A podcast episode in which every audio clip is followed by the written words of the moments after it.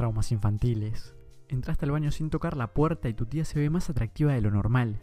¿Tu pareja se parece peligrosamente a uno de tus padres? No te preocupes, no sos el único. Ya llegó, la culpa es de tus padres.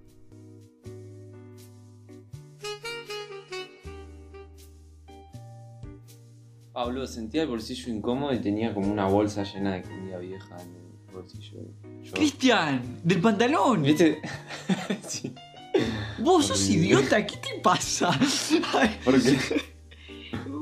bolsa de. Ay, no tengo que putear tanto porque después. ¿Viste cuando te guardás la basura para no tirarla? Ah, ta, ta, ta, ta. Ah, ¿qué, qué te imaginas? Boludo, dijiste, sentía algo raro en el pantalón y tenía una bolsa de comida guardada. Yo asumí que tenías tipo una bolsa con pedazos de milanesa, ¿entendés? Tipo. No, no, no. Para. Vos, vos sabés que me pasa algo horrible, ¿viste? Vos me conocés. ¿Qué? Soy una persona que le encanta putear. Pero Sí. me pasa incluso a mí mismo cuando me vuelvo a escuchar, o después del rato de haberlo dicho, que me vuelvo consciente de lo que puteé y de lo que dije. Y cuando me escucho, digo, pa, sonó re feo, tipo, soy un hijo de puta. Pero en realidad soy re buena gente, solo me gusta putear mucho. Sí, sí, sí, es esa imagen primaria. Eh, sí, pero creo que todo el mundo se autoda cringe, boludo. Tipo, yo no me puedo escuchar mucho eh, así hablar contigo porque me. Bueno, imagínate, yo edito, boludo. Me veo mil veces decir las Sí. mismas cagadas. o sea, es horrible. Pero, ¿cómo es esto? Eh, bueno, ahora que estábamos haciendo este programa de despedida, eh, me encanta, pero nosotros ya arrancamos y voy a poner el temporizador. Eh, haciendo este programa de despedida, lo que hice fue, me puse a, a mirar los guiones de programas. Viste que yo siempre hago las descripciones, etc. para ver si, tipo, qué cosas interesantes había para rescatar. Y en el programa de Nacho, eh, me, me escuché mi voz diciendo algo y fue de las pocas veces que mi voz me sonó rara, me, me sonó tipo aniñada. Eh, Ah, sí, mirá. Sí, pero usualmente a mí no me, nunca me pasó con la radio eso de sentirme mal al escuchar mi voz. De sentirme mal, no, de, de que no me gusta escuchar mi voz. Usualmente no me Ah, sí, cambia. ya sé. Te encanta escucharte hablar, me parece. ¿no? Y Ah. sí, soy. es que, a ver, ¿quién, ¿quién es mejor que yo para hablar y para hacer? Exacto. Exacto. Ah, nosotros tenemos un profesor en psicoanálisis que de verdad le encanta escucharse hablar. Tipo, levantás la mano y le chupa un huevo. Él sigue diciendo lo que estaba diciendo. Es un crack. Es el. Ay, no voy a mencionar nombres personales acá porque es un Ah, ah, ah, ay, qué cerca. Varones Ugu. Bueno, eh, Ahí va. me- Ahí va. qué horrible. Vos, Eh, sentí cierta calma a empezar este programa. Creo que por primera vez en 20 programas no me puteaste antes de arrancar un programa. Pará, pero eso tiene, tiene que hablar peor de vos que de mí. Ah, no, no sé de quién habla peor. habla mal de los dos. Habla mal de los dos, razón. En áreas diferentes. Exacto. Igual está, está bien, la presión me gusta. Ah, La necesito. ah, out of context. La presión me gusta, la necesito. Es como esa sensación de, de- de estar más al límite. Ay, ay, Bueno, fue como creo que la mitad de todos los programas lo dedicamos al aprendizaje.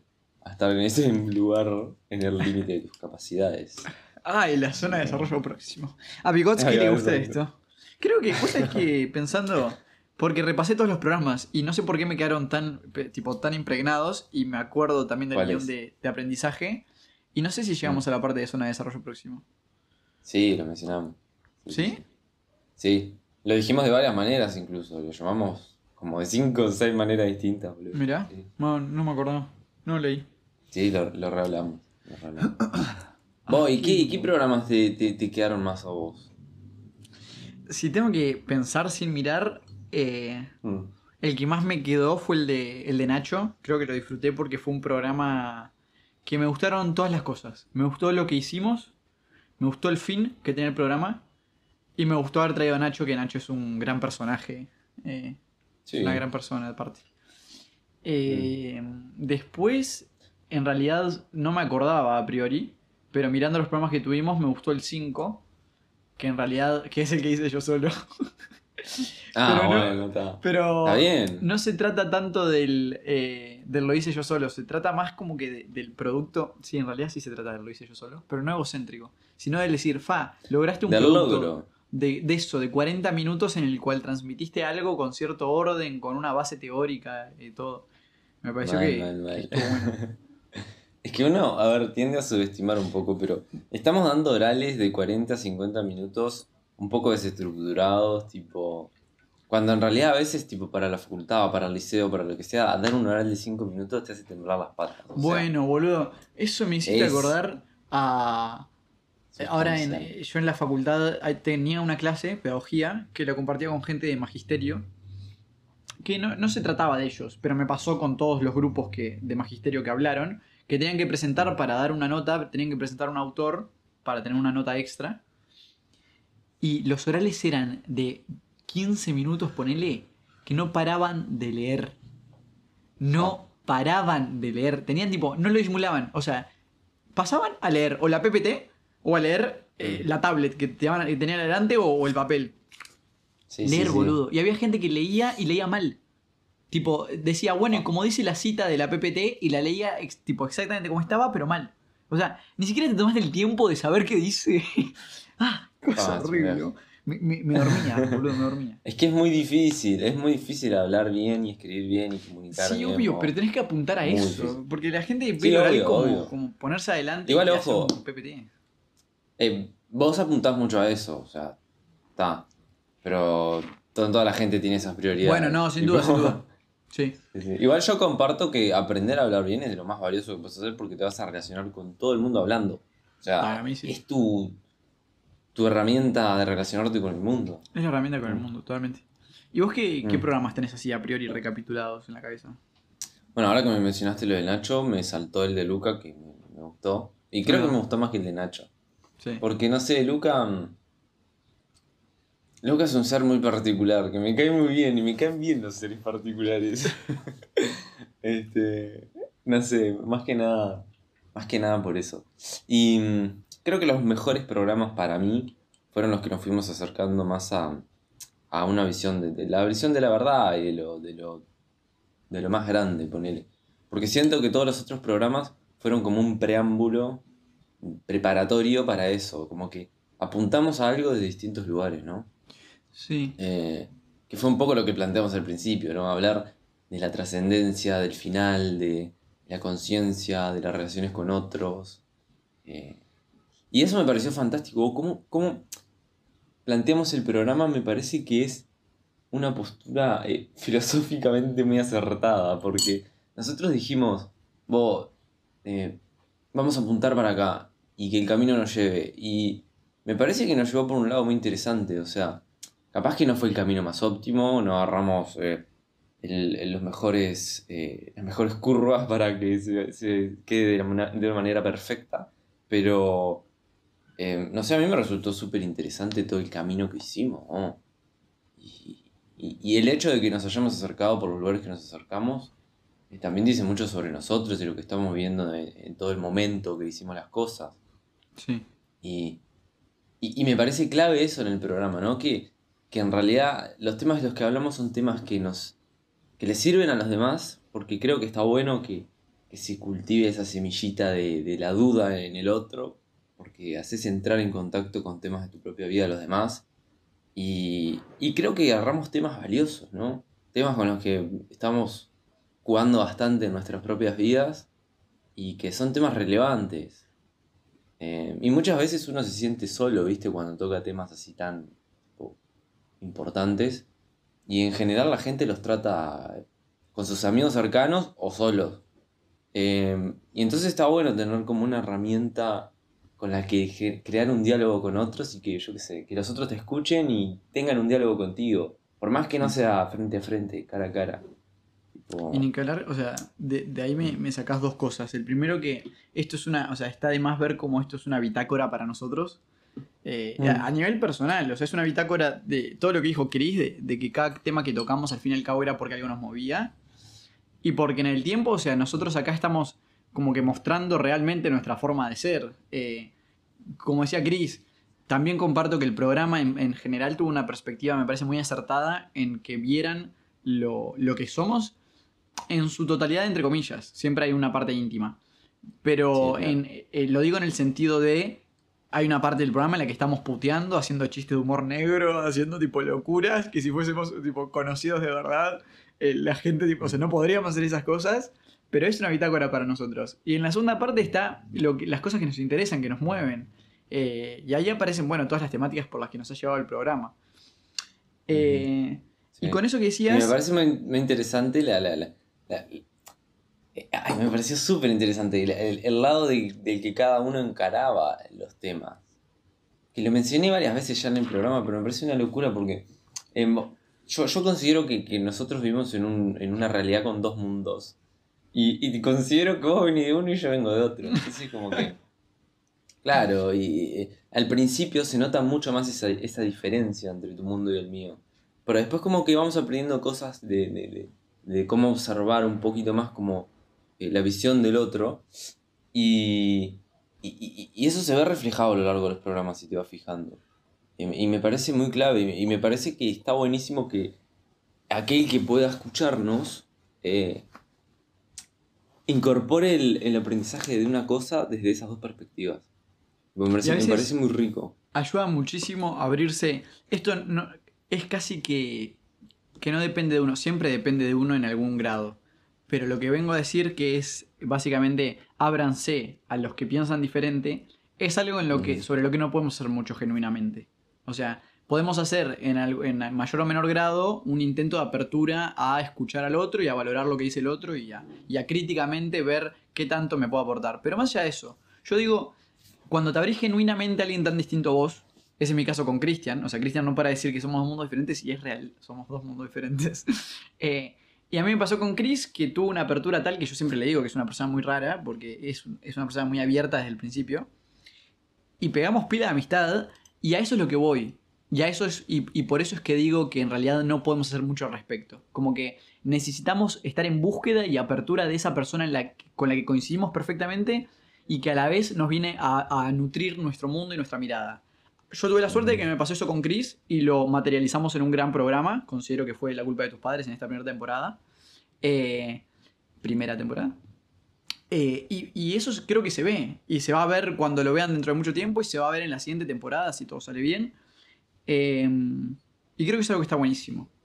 Y otra cosa que quería aprovechar para, para sumar a esto de, de que ya habíamos tocado hace un rato, esto queda- quedó colgado de hace un rato, eh, la mirada de lo, de lo filosófico y, y cómo hay veces que los temas que son de verdad como que sustanciales y pesados, usualmente los, los abarcamos nosotros solos o con unas pocas personas, con las que no, no siempre llegamos a mucho o nos gustaría llegar a más, o quizá tenemos suerte y sí Mm. llegamos en su totalidad. Pero lo que voy es algo muy interesante de la filosofía, que me lo dijo una vez una profesora y, y yo siempre lo digo a mi manera porque tiene otras algunas diferencias, que es que el camino de la filosofía es un camino arduo, muy dificultoso, con muchas piedras, eh, muy oscuro, pero que a mi parecer da una, una satisfacción muy grande.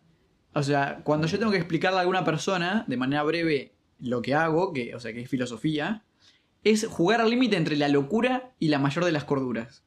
Porque en esa búsqueda muchas veces Sí. eh, perdés el sentido. Y cuando perdés el sentido te tirás hacia la locura. Y muchas veces se necesita mucha voluntad o muchas ganas o una mirada de la vida bastante fuerte para seguir en búsqueda de ese sentido o, o abogar Sí, sí, sí. Por, por el bien común, digamos, que, que creo que es el fin de la filosofía. Sí, sí, sí. bueno, eh, ahí entra toda la charla del equilibrio que entramos a tener en los últimos programas, ¿no? Eh, y creo que avanzamos bastante, o sea, es imposible hablar en tan pocos programas y en tan poco tiempo sobre un tema tan complejo como poner el equilibrio, pero espero que hayamos podido mencionar los puntos clave como para generar ese, ese, pensamiento en la persona de, cómo encontrar el equilibrio. Y, y estaba pensando ante este programa y, y me quedó como cierta, eh, no sé, enseñanza de, todo este camino en el que hablamos de- del equilibrio. Y, y lo noté porque me pareció que estaba, estaba muy bueno. En relación al equilibrio, lo, principal que vi fue que, y, que estoy aprendiendo, eh, todos tenemos una cierta necesidad de como proyectarle o mostrarle a los demás el valor que tenemos. Es algo intrínseco humano. Em, y eso muchas veces aparece en, las charlas que tenemos como eh, como aquella necesidad de que de demostrar el yo sé, ¿no? Tipo, muchas veces hablamos desde el yo sé y no tanto del, desde el qué es lo que se necesita en el momento o en el lugar o la persona que tenemos enfrente nuestro. Em, y es muy difícil reconocer esa sensación, ¿no? Cuando uno a veces pisa un poquito de más o un poquito de menos entre, en el límite ese entre estar abogando por el otro o por uno mismo. Em, y, y creo que observar esa sensación de, poder reconocer eh, desde dónde estás hablando es clave. Por, y, el programa en ese sentido me ayudó muchísimo a mí. Porque el hecho de tener que decir, bueno, ¿qué entiendo yo sobre este tema? Eh, ¿Cómo lo puedo decir? Em, ¿Desde qué lugar lo digo, no? Em, y cómo quiero que lo escuche la persona y cómo quiero... Eso te ayuda como a analizar todos los niveles de la comunicación con el otro. Y, no sé, y, uno se va dando cuenta de, los bloqueos que tiene al comunicarse. Y de las cosas que en realidad parecen comunicación, pero en realidad son una barrera entre vos y el que te escucha o el que. Y, y no sé, por eso me parece súper valioso el, el, capaz que intentar que el que esté escuchando ahora entienda eh, qué tan significativo puede ser el intentar traer las ideas más em, significativas que uno tenga e intentar transmitirlas de una manera entendible y charlarlas con gente con la que pueda tener cosas en común en ese sentido. Porque creo que no hay herramienta de crecimiento más grande que esa. Y, y, de verdad que poner haber hecho estos 23, 24 programas contigo, como que me, me recultivó esa, esa habilidad de, de poder trabajarlo con otro. ¿viste? Con un otro. Eh, porque en general el crecimiento uno se lo toma más de forma personal y dice, bueno, voy a estar tomando este tipo de decisiones en mi vida, voy a hacer este tipo de acciones y, es más tipo en la, en, la, personal. Pero encontrar gente y compañeros con los que charlar y generar un crecimiento mutuo está muy zarpado. Y creo que es algo que todos deberíamos buscar y deberíamos buscar. Y creo que es un lugar, un buen lugar para empezar. Es esto de la sensación de, de ¿Cuál es mi intención detrás de hablar con alguien? ¿Mi intención es comunicarle que yo sé algo o es eh, hablar por el valor de lo que se dice? Porque lo que se está diciendo es valioso en ese momento, en ese lugar, en ese... Es lo necesario, ¿no? Eh, sí. Y bueno, eso. Con eso, me, hiciste acordar a, uno de los programas que hicimos, mira, el capítulo 2, porque justo lo tengo anotado acá, que fue la llamada de atención que pusimos sobre la mesa de decir, vos, parecería que las redes sociales como que nos abren a la comunicación con el otro. Y, no es que nada más lejos de eso, pero ese no es el fin. O sea, el fin de las redes está en otro lado. Habíamos hablado también de que hoy no hay red de tipo red social actualizada, digamos, en la que la expansión sea algo. Y siendo la expansión sinónimo a veces de calidad, pero no de calidad porque cuanto más largo mejor sino de calidad porque hay veces que nos falta la capacidad de síntesis. Entonces, cuanto más nos explayamos, más asertivos somos en lo que queremos decir. Claro. Si tuviésemos la capacidad de ser sintéticos, sí, o sea, Twitter sería un lugar genial, pero no es así. y, eso creo que es una buena llamada de atención para lo que vos dijiste, para por dos cosas, porque una creo que este es el ejemplo mediante el cual se puede demostrar que tener el ojo abierto, o sea, tener la atención abierta a lo que ocurre, eh, en general y, en particular es importante. Porque, por ejemplo, nos permite ver estas cosas, lo de las redes de, comunicación, ¿no? Y darnos cuenta de que quizás el diálogo está por fuera de ellas. O el buen diálogo está por mm, fuera de ellas. La otra, casi que anecdótico, pero reforzando lo que dijiste, que el diálogo es una gran herramienta de crecimiento que te permite volver a trabajar esto de. Eh, yo he dicho esta idea del no importa tener razón, importa llegar a la verdad, o sea, importa construir hacia la verdad. Y eso no significa que yo la tenga clara. A mí me pasa pila de veces que estoy hablando, por suerte, tengo gente con la que hablar de, política partidaria del país. Eh, y hay veces que tipo, estamos charlando de algo y después, o sea, cuando estoy conmigo mismo, después de charlar, digo, en esto está, en esto bien, en esto mal, en esto no nos entendimos. Y hay veces que también digo, bueno, en esto yo lo defendí porque lo defendí, en realidad no tengo una certeza mayor, ¿entendés? O una certeza Claro. mayor que el otro. Y tener ese ojo abierto eh, contigo mismo, que es un, un ojo de, de- de la vulnerabilidad, digamos, porque no se trata de que yo me dije eso a mí mismo y dije, pasos un idiota. No, o sea, dije, fa, mirá, o sea, hay que seguir atento a estas cosas. Es un- un- Ujú. el ojo para aprender, digamos, la atención para aprender.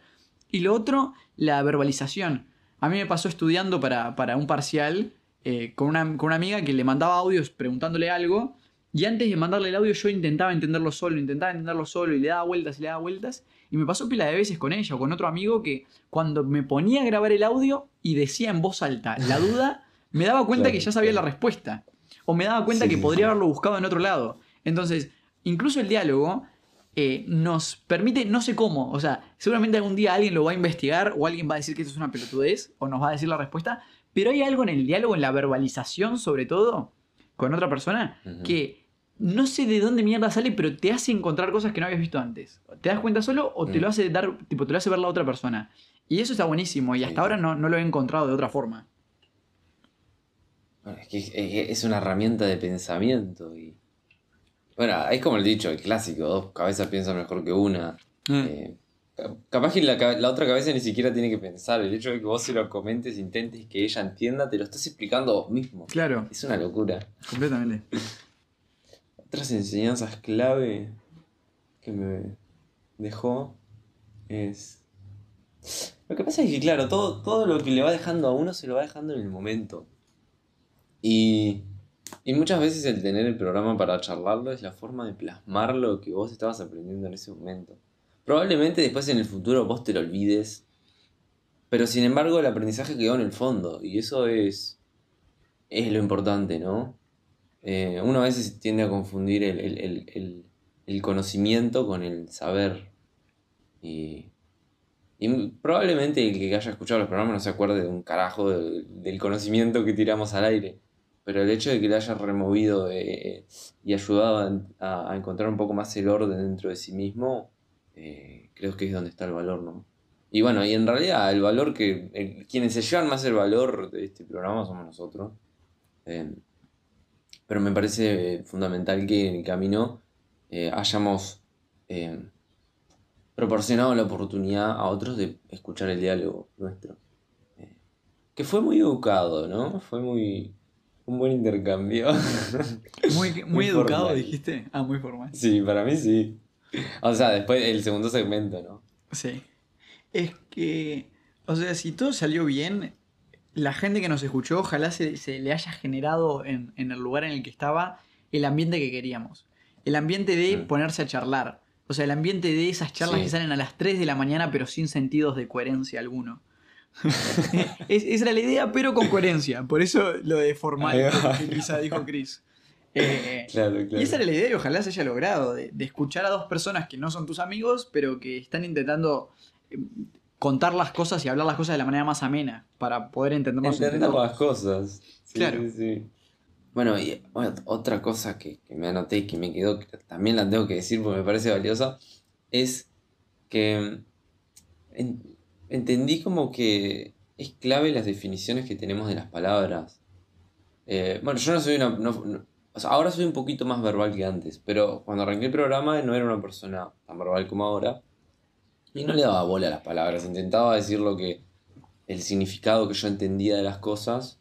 eh, y bueno, y llegara como llegara.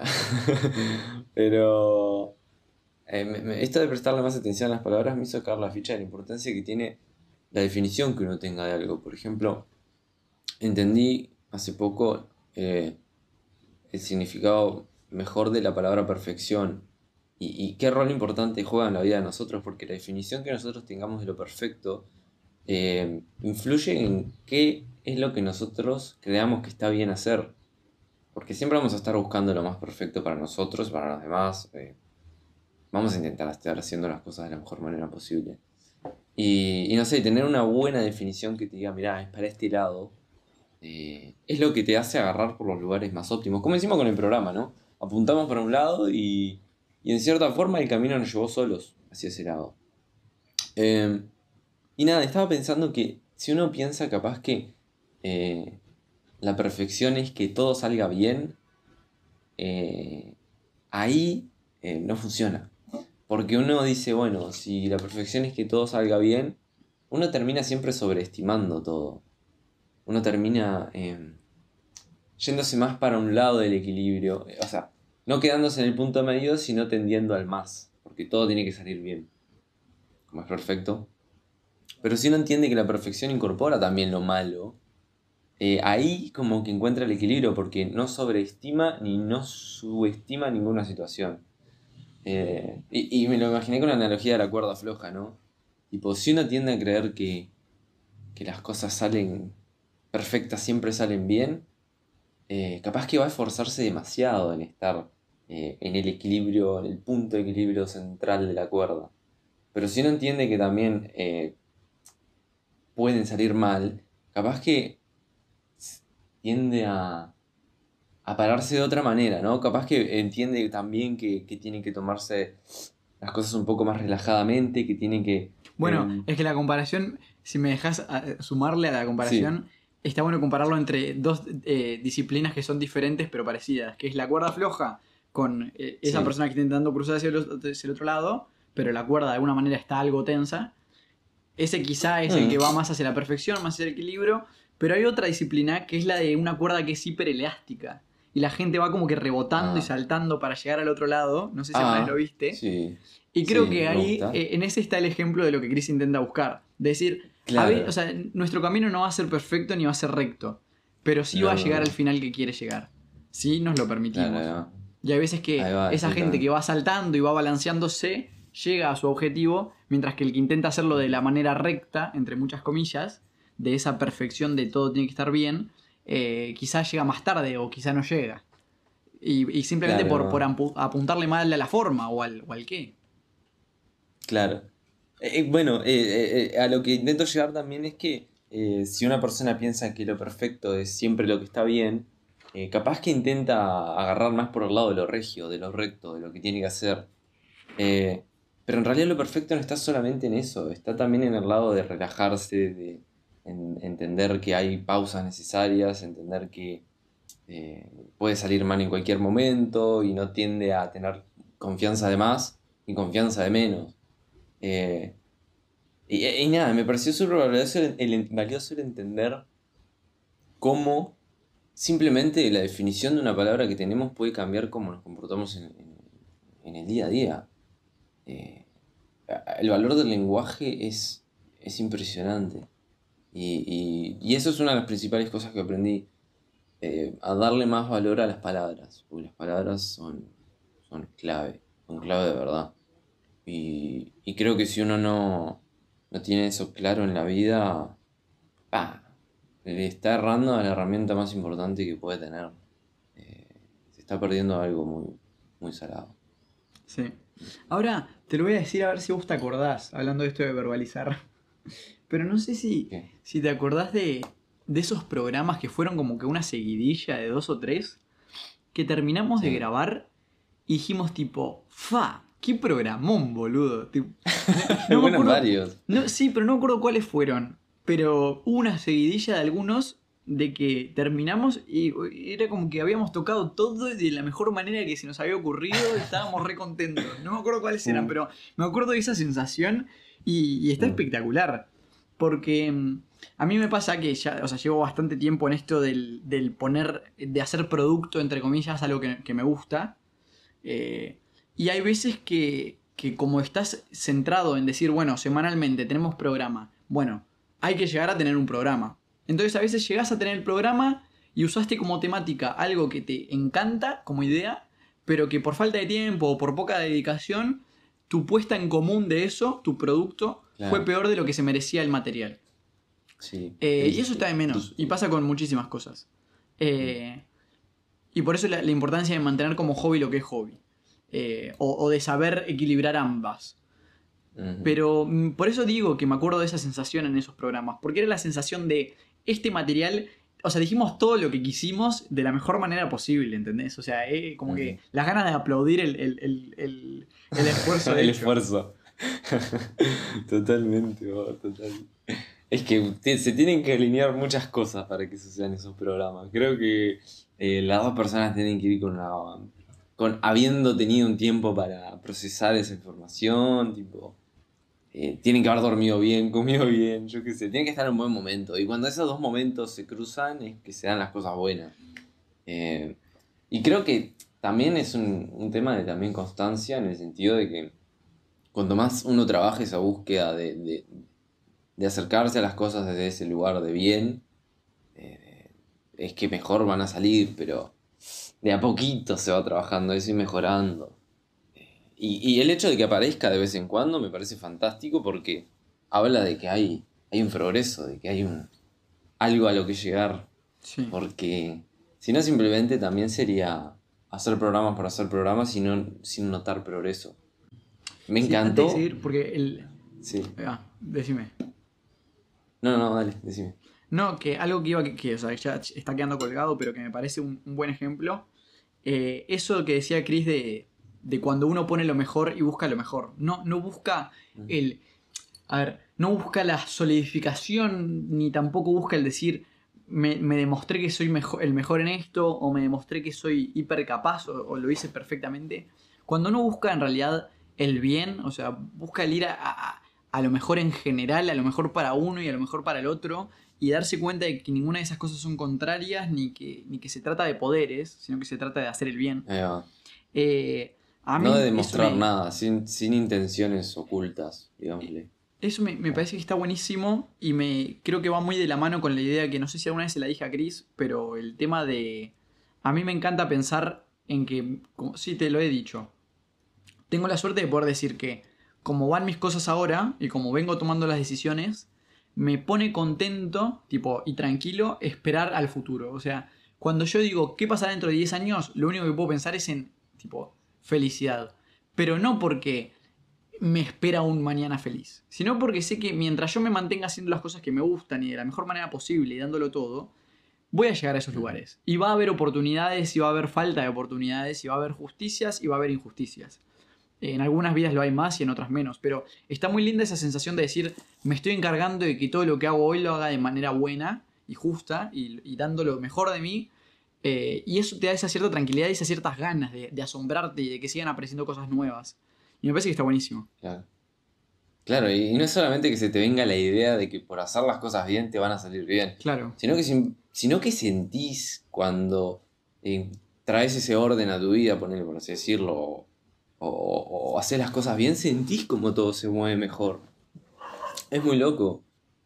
Me venías hablando de, de algo. Me Ah, sí, que algo que me había encantado era cómo me ayudó a visualizar más, tipo, algo que mencionamos en un programa que era como la, la fractalidad de la realidad o los distintos niveles de la realidad. Eh, que, bueno, dicho de manera simple, es esto de que hay, ciertos patrones repetidos en distintos niveles de la realidad y podemos, el hecho de que aprendamos un patrón significa que ahora entendemos la realidad en otros niveles de manera más fácil. Eh, y, y nada, me encantó las distintas aproximaciones que tuvimos porque todas fueron desde un lugar distinto y, y bueno, y más que nada al final del programa buscamos como eh, encontrar aquella que, que las unía a todas. Pero creo que cada una de las perspectivas distintas que tomamos fueron una visión eh, ah, de- desde un nivel distinto de la realidad. Pero sin embargo que compartían todas algo, que era este, este tema que nos planteamos en un principio, ¿no? El tema de la trascendencia, de la conciencia, del crecimiento, del aprendizaje. En todos estaba eso, en todas, todas. Y eran radicalmente distintas algunas. ¿Qué tiene que ver la muerte con las redes sociales? Probablemente muy poco, pero sin embargo lo, creo que lo podemos encarar desde el mismo lugar a todos. Y, y el hecho de que exista un lugar desde el que se pueden encarar todas las cosas así, eh, wow. Me parece que si no te sorprendes porque no lo entendiste del todo todavía, pero eh, es- está bueno andar en, en eso de la fractalidad de la realidad. ¿no? Eh, y, y eso sí me parece un, un punto clave que tocamos y que en el que no profundizamos tanto, pero que me hubiera encantado profundizar en otros programas, la verdad. Y, y lo más triste fue que cuando empezamos a hablar de temas más metafísicos, fue que me comunicaste que quedaban tres programas o dos programas o algo así. Eh, fue un- fue un momento triste. Pero es un momento triste porque tenés ganas de seguir. Ah, esto lo aprendí en la escuela de animación Mm. vieja y querida, que voy a llevar siempre a lo largo de la vida, que hay que matar el fuego antes de que muera. Hay que siempre dejar a la Ah. gente con las ganas antes de que ya nadie tenga ganas y se siga haciendo por inercia. Sí, exactamente. vos. Siempre tiene que ser sentido. Esa es mi opinión, ¿no? También... Y creo que siempre tiene que estar ese... Sí. Dale, habla. No, decime. No, que nada, eso, que siempre tiene que estar ese momento de eureka, ¿viste? Eh, ese momento, no me refiero a eureka a descubrir el fuego, pero me refiero a ese momentito en el que vos escuchás la perspectiva del otro y decís, ah, mirá qué interesante, no lo había visto desde ese lado, tipo. Y creo que siempre que esté vivo ese momentito de eureka en nuestras vidas, como que vamos a tener una vida que nos va, a estar proporcionando significado. Eh, eso. Me encantó y me lo guardé como otro out of context, que me parece que es el que se me en este programa. Eh, Eh, Después, si me pongo a recapitular, eh, yo soy una persona que la memoria eh, no es el, el atributo que más tenga desarrollado. Es algo que intento no, no, no descuidar porque, bueno, tengo que cuidar la memoria. Pero yo me fui haciendo un, eh, un guion, digamos, de las cosas que tenemos. Entonces de repente voy pispeando los apuntes que saqué de cada programa. Y algo sobre lo que también me gustaría volver, primero es la idea general, de que me gusta que en este resumen que tengo acá, que no lo voy a poner todo en común, eh, porque no ese es el fin, pero tengo como que una gran cantidad de apuntes que son importantes y sustanciales para la vida de cualquier persona. Y que todos fueron hablados en el programa. Y eso ya de por sí me encanta. Dentro de esas cosas hay pila. Hemos hablado ya de las intervenciones con Nacho, con Luca. Eh, cuando estaba mirando los apuntes me acuerdo del programa que hablamos del aprendizaje, del aprender a aprender y las teorías del aprendizaje. Que yo eh, soy asistente en un curso justamente de psicología del aprendizaje del que saqué todos los apuntes. Y yo miro ese programa y digo, vos, la puta madre, tocamos los puntos claves de todo el curso, ¿entendés? Eh. Y está buenísimo. Y está buenísimo por, o sea, por la, la capacidad de haber logrado eso, pero más allá de eso, porque fue un, un capítulo de, de pastillitas, digamos, prácticas eh, y, y re interesantes.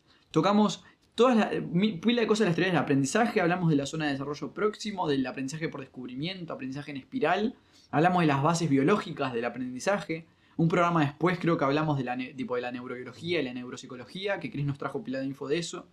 Hablamos de los tips del aprendizaje, o sea, todo bien con la teoría, pero ¿qué tips puedo llevar en el día a día sobre el aprendizaje? Y me parece que son cosas que, que estuvieron buenísimas. Sí, no, eh, que creo que es clave la diferencia entre el aprendizaje que uno tiene en el liceo, uno tiene en la, en la facultad, en la escuela, donde sea, que busca decirte en detalle las cosas y de una manera que en realidad es conocimiento, pero no es entendimiento tanto. Y que nosotros, eh, el hecho de que tengamos un programa libre del que podemos hablar sobre las cosas más básicas e importantes e intentar dejarle al otro con el interés de dejarle algo a él, eh, lo, lo hablamos más desde, desde el entendimiento. Y tira- ti- ti- tiramos lo básico, tiramos lo importante y dejamos atrás esos detalles que en realidad en un mes nadie se acuerda. Pero lo importante es el cambio que generas en el, en el- equilibrio, en el punto de vista de esa persona. Eh, y no sé, me parece, me parece clave el, el- el avance ese de, que tienen estos medios, por ejemplo, el hecho de poder hacer un podcast en el que eh, te trates los temas como debe ser, ¿no? Y no como alguien lo armó en el gobierno cuando decidió el plan de, de educación, ¿me entendés? Sí. Eh, eh, es muy distinto. Y también creo que es un poquito un atisbo del futuro, de la educación del futuro. A donde hay que ir me parece que es a los modos de, de explicar prácticamente. Pero más, a- o sea, más allá de eso, ahora hablando de- del aprendizaje y de, de ese aprender a aprender o, o del aprendizaje en general, de cómo, de cómo aprendemos en el aula, yo eh, en esto de, que soy asistente en, eh, en, una, en una materia, ya te lo conté a vos, se lo conté a mis amigos, eh, tuve la suerte de tener una clase para mí. Un día que faltaron el resto y me hice cargo de la clase y no dejé de ser yo y lo que hice fue sacar a los pibes y a las pibas al patio a hablar un rato. 10-15 minutos fueron, o sea, creo que fue la mejor de las cosas que podría haber hecho porque también existe esa idea de que cuando salís o cuando haces algo diferente es para robar la plata. Ta, entonces yo me garanticé de hacerlo en poco No. tiempo para que ese no fuese el, el objetivo de la clase. Y, y en ese ratito pude hablar de cosas muy claves. O sea, ahí está el poder de la síntesis, por ejemplo. Y de cosas muy claves que a esa gente le importaba. O sea, al terminar la clase, un par de personas eh, me llenaron el corazón al, al mostrarme que sí había servido esa charla. Y pasaron y se Claro. tomaron el tiempo de, de agradecerme. Y, y eso estuvo de más. O sea, eh, hay veces que a los estudiantes los tenemos como, y eso lo digo desde el lado estudiantil y desde el lado de, de asistente, eh, los tenemos como si, si importase cada detalle de lo que estamos haciendo ahí. Y he escuchado gente que muy tristemente dice, bueno, vos lo que tenés que hacer es decir lo que el profe te dijo que está bien. Y después ya está, pasaste la Claro. materia. O sea, no hay fracaso más grande que reproducir exactamente lo que dice la- tipo, el profesor o la profesora. Y no porque hay que ser creativos o porque, etcétera, etcétera. Y tampoco eso significa no dar pelota al contenido de la clase. Hay que tener un equilibrio, hay que decir, vos me preguntaste esto, porque también hay docentes que, que esperan eso del alumno, que esperan la reproducción total. Pero también uno tiene que ser inteligente y, y abogar por su propia, tipo, su propio bienestar y crecimiento.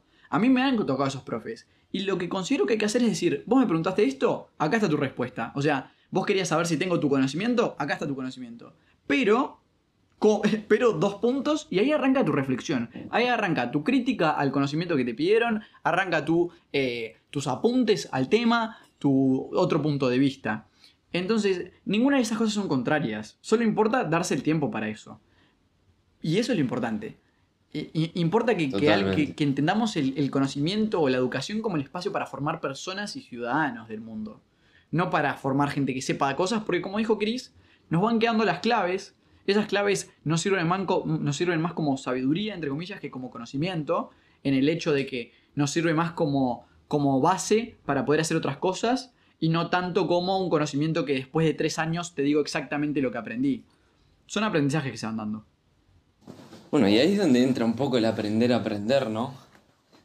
Eh, concepto clave a enseñar en todas las escuelas. Tiene que haber una materia aparte que sea aprender a aprender, de verdad. Y ahí creo que se ve que el mundo en realidad está muy lejos. O sea, vivimos en un mundo súper avanzado, ¿sí? Tecnológicamente, todo lo que quieras. Hay gente súper especializada en ciertas cosas. Pero en términos generales hay demasiado que mejorar en la educación. Y creo que es un campo en el que si ah, de verdad nos dedicamos, por- porque nosotros, bueno, por lo menos yo, me dediqué 20 programas acá y aprendí zarpado sobre eso. Eh, no estamos muy lejos de poder generar cambios en ese sentido y creo que cada uno puede generar mejoras en, en la sociedad simplemente con, bueno, tener un poco más esa actitud que vos mencionabas en clase, ¿no? Porque todos somos estudiantes en general. Todos vamos a un liceo, todos aprendemos, o capaz que en el trabajo mismo buscamos aprender. Pero creo que lo principal está en esa actitud en la vida, ¿no? Y ahí es donde viene la mejora social y, y todo esto, ¿no? Simplemente tener esa predisposición al crecimiento y al aprendizaje. Sí. Eh, eso, tuve- yo tuve, ya terminé mis clases, sé que a vos te quedan dos semanas creo. Eh, Qué afortunado. y la última clase fue el mejor día. Fue un- eh, claramente fue el viernes y el viernes solo tenía una clase que es la de lógica, el mejor profesor del mundo. Y wow. tuvimos un intercambio que habla sobre la educación y sobre algo que, con lo que yo hablé con los- las pibas en, en la clase que tuve, esa en la que lo saqué el- la saqué del patio. Y era que en lugar de, o sea, aprovechar a esos educadores, de, no solo de, de la, de la academia, sino de la vida, que les importa que entiendas y les importa que cultives a tu persona y que cultives tus conocimientos y tu entendimiento. Esa gente que... Tenés dos profesores, el profesor que te explica las cosas, que le preguntás una vez y te lo explica bien, te lo preguntás dos veces y te explica bien, y a la tercera es tipo, tata, pero vamos a cambiar de tema y después te lo explico, para no perder el tiempo. Este tipo, como ejemplo, digamos, de, de lo que quiero decir, nos hemos pasado 40 minutos de clase o 30 minutos de clase explicando tipo, la- las diferencias y por qué algo está bien y algo está mal, y, y- invirtiendo el tiempo en el entendimiento, invirtiendo el tiempo en el diálogo, en la discusión. Porque de hecho, Exacto. las clases en las que más tiempo hemos perdido, entre comillas, de, de la, de la hora de clase, no se trataba de alguien que no entendía algo, se trataba de alguien que no estaba de acuerdo. y no está de acuerdo con argumentos. Y el docente se puso del otro lado, en el, del otro lado a nivel horizontal, al decir, yo no, no, no, no tenés que hacerme caso porque soy tu profe, tenés que entender lo que digo porque lo quiero argumentar de la mejor manera posible. Y mi razón se establece en el argumento, no se establece en que te estoy dando clase y vamos a dejar de perder el tiempo. Eh, Eso es un diálogo. Y, exacto, y- Perfecto, y, ahí estaba la educación, ahí estaba el ser educador como persona, porque la persona, el docente, tiene que entender la responsabilidad y lo lindo de que se es docente y se es educador en la vida. No, no solo en lo que sale de tu boca, sino en cómo, cómo afrontás las cosas, cómo te predispones a ellas. Y obviamente todos vamos a tener malos días, pero eso, la excepción no, no hace a la regla. Estamos hablando de, de cómo afrontar es- esa tarea. Y, Me encanta. y, y lo zarpado de eso, ¿no? Lo zarpado de que la, la educación a veces eh, está llevada a cabo por quienes no tienen otra opción, más que la docencia. Y ese es el peor de, de los lugares para la educación. O sea, la educación no puede ser una profesión de, de descarte. La docencia tipo, tiene que ser llevada a cabo por las personas que dejan el alma en ese juego, que entienden en la educación la base para el desarrollo y, y la mejoría. Y, y Y, es los verdad que... hay, ojo, los hay. Oh, los hay exacto. no tan pocos. Los hay y no, No tan pocos, tampoco. pero también los hay muchos que no nos están ayudando a eso. Y eso no está bueno. Sí, sí, sí. O sea, y, obviamente sé que hay detrás de ello lo- la, la ganancia y, y la, y la plata y el nivel que tiene cada persona y, y su valor como académico, digamos, o de especialización. Pero ese avance ojalá que llegue más adelante y ojalá todos aboguemos por ese avance, por el que la educación tenga un lugar eh, más importante que el que tiene hoy, que es casi que de descarte. Pero mientras tanto está esa gente, esa gente que su vida no tiene mucho sentido sin la educación. Y es los que al fin y al cabo asientan la base más fuerte para que valga la pena que se llegue a un lugar mejor. O sea, va a haber gente que se le pague bien o se le pague mal, y yo considero que soy uno de ellos, va a tener que hacer otra cosa, pero uno de sus pies siempre va a estar en el aula. Y esa gente es la que, la que después va a poner la base para decir, sí, se merece un cambio, sí, se merece más plata o más sueldo para los docentes. Pero porque mira lo que somos, o sea, mira lo que hemos logrado y te demostramos que somos la base para que la sociedad sea un lugar mejor, para que se eduquen ciudadanos y que no se, se aprendan conocimientos que, que no es la realidad.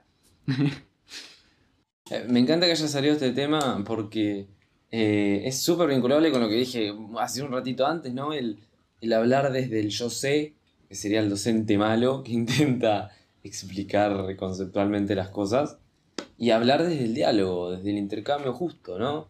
Desde la palabra necesaria para que se genere el, diálogo, el intercambio. Y entender, creo que esto es clave para mejorar el tema de, de la enseñanza, simplemente entender que en el diálogo no es que haya uno... En general, bueno, el docente tiene más conocimiento sobre lo que se está explicando. Pero no es que uno esté siendo el, el que aprende y otro el que enseña solamente, sino que si uno genera el diálogo verdadero, hay un aprendizaje de los dos lados. Entonces creo que, que- los maestros o lo- los profesores de hoy en día entiendan que el aprendizaje lo tienen ellos también cuando interactúan con sus alumnos, eh, es, es la clave para que, que haya un interés genuino ¿no? en enseñar y en el diálogo con los alumnos. Creo que si llega un momento que en tus charlas eh, sentís que las cosas son medias repetitivas, que no estás aprendiendo nada, eh, es, todo culpa tuya, me parece, en la forma en la que estás interpretando las cosas. Eh, toda, toda experiencia es, fuente de crecimiento. Es cuestión de perspectiva. Y eso es lo, lo- lo- lo- lo- más valioso que me ha dejado este programa, ¿no? El, el hecho de que hay infinitas perspectivas con las cuales mirar la realidad.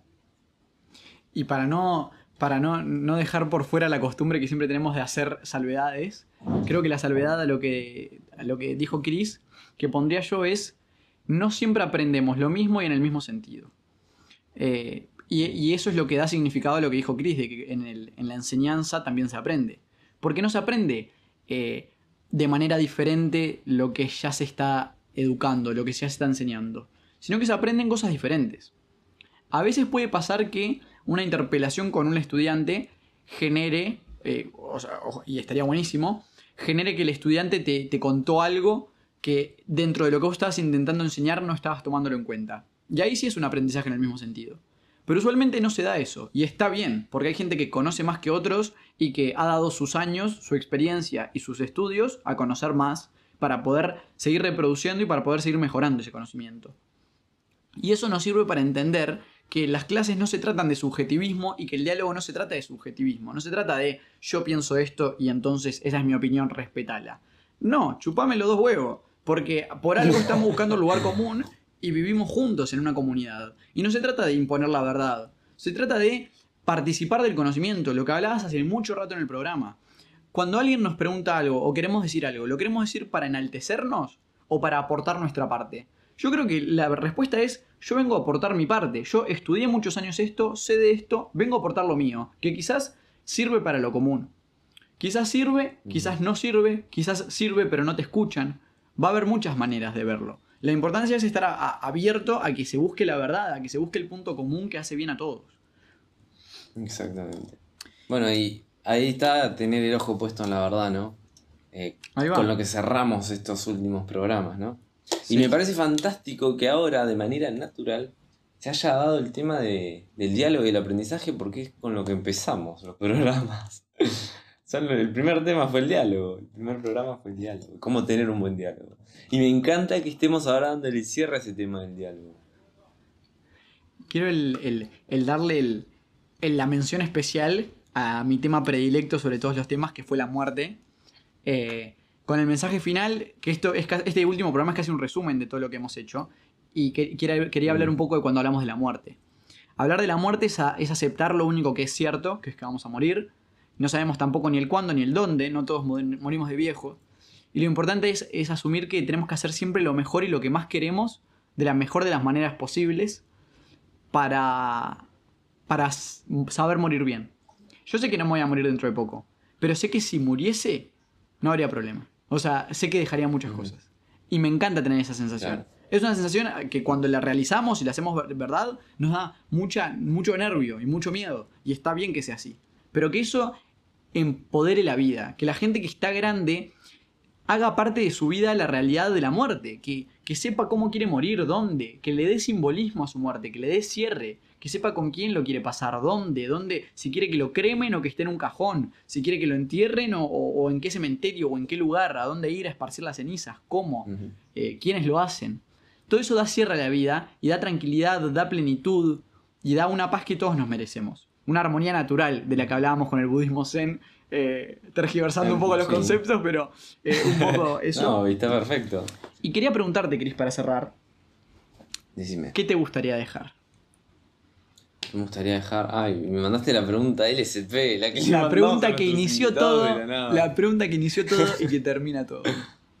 ¿Qué me gustaría dejar?